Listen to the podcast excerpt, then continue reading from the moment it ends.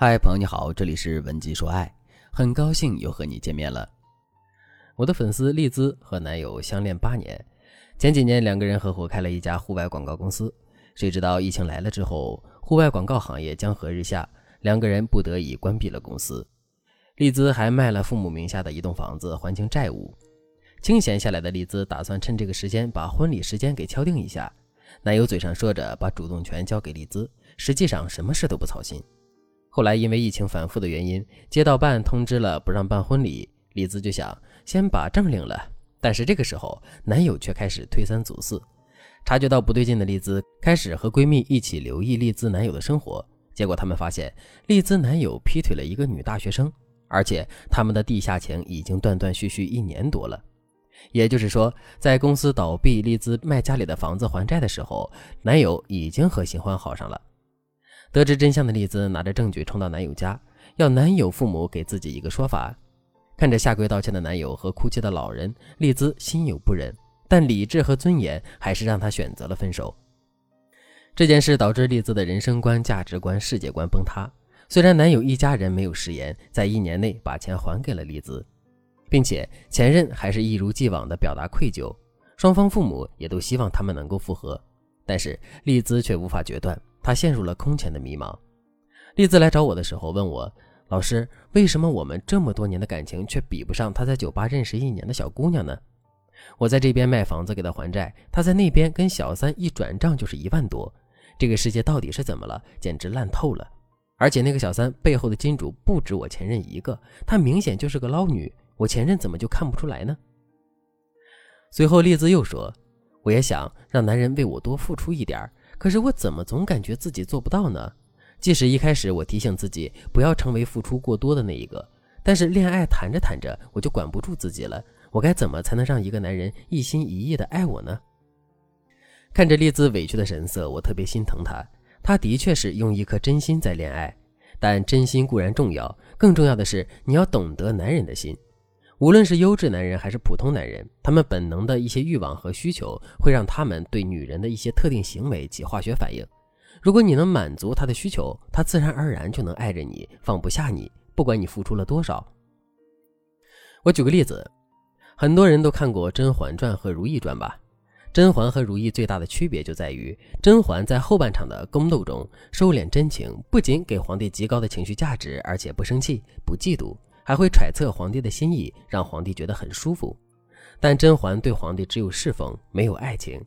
而如懿呢，因为爱着皇帝，所以才会因爱生恨，因爱失望，因爱发泄。这些爱情的负面情绪，都是一个女人对丈夫发自内心的眷恋。但这些情绪却让皇帝误解了如懿，不肯再多看她一眼。丽兹很像那个对皇帝掏心掏肺的如懿，自己的爱之深，情之切，却成了对方伤害我们的刀子。可换个角度想，如果我们能在爱一个男人的同时，和甄嬛学一些勾人的心思，再懂一些让男人魂牵梦绕的两性相处技巧，那么丽兹的男友根本不会劈腿，丽兹现在应该很幸福。如果你也和丽兹类似，你的付出不被对方看见，你的热情不被老公回应，那么你可以添加微信文姬零三三，文姬的全拼零三三。我们有专业的导师帮助你改善你的感情状态，让你学会拿捏男人心里的必杀技，成为情场上的不败女王。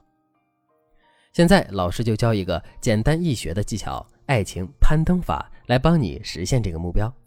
为了帮助大家理解爱情攀登法，我举个例子：我在高中的时候，我和同桌学习一直很好，我们俩既是好友，又是学习方面的竞争对手。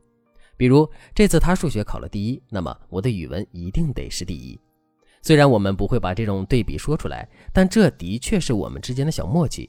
在这种良性的攀登之下，我们之间的感情越来越好了。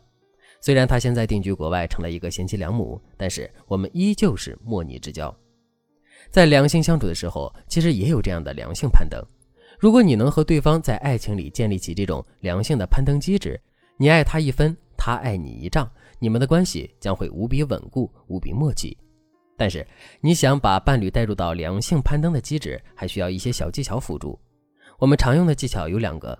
第一个，爬山模式，你可以给男人设定阶段性的目标，让他去完成。如果他按照你说的做了，你给他奖励，并鼓励他前进一点，就会有新的奖励。这是建立爱情攀登机制最简单的方法。比如，在你们第一次见面的时候，你可以给男人提一个小要求：明天见面的时候，你可以给我带一只毛绒玩具吗？如果男人约会的时候给你带了一只小玩具，那么你就可以对他说：“谢谢你记得我的小喜好。其实我只是想知道这次约会在你心中的重要性。我喜欢被你放在心上的感觉。”如果男人没带玩具，当天的约会你的态度依旧要大方。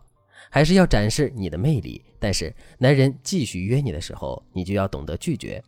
过两三天，你就在朋友圈里发一个玩偶的动态，然后说：“谢谢闺蜜送的玩偶，被人在乎的感觉真好。”在你这样的引导下，男人才会一步步按照你的轨道进入攀登模式。同样，日常相处中也是一样的，你要明白自己的需求，比如要一个毛绒玩具，要一朵花。你不要让男人去猜，而是要在明确告知对方的前提下，按照对方的态度实行奖罚机制。当然，在建立机制的初期，你不要提过于贵重的要求。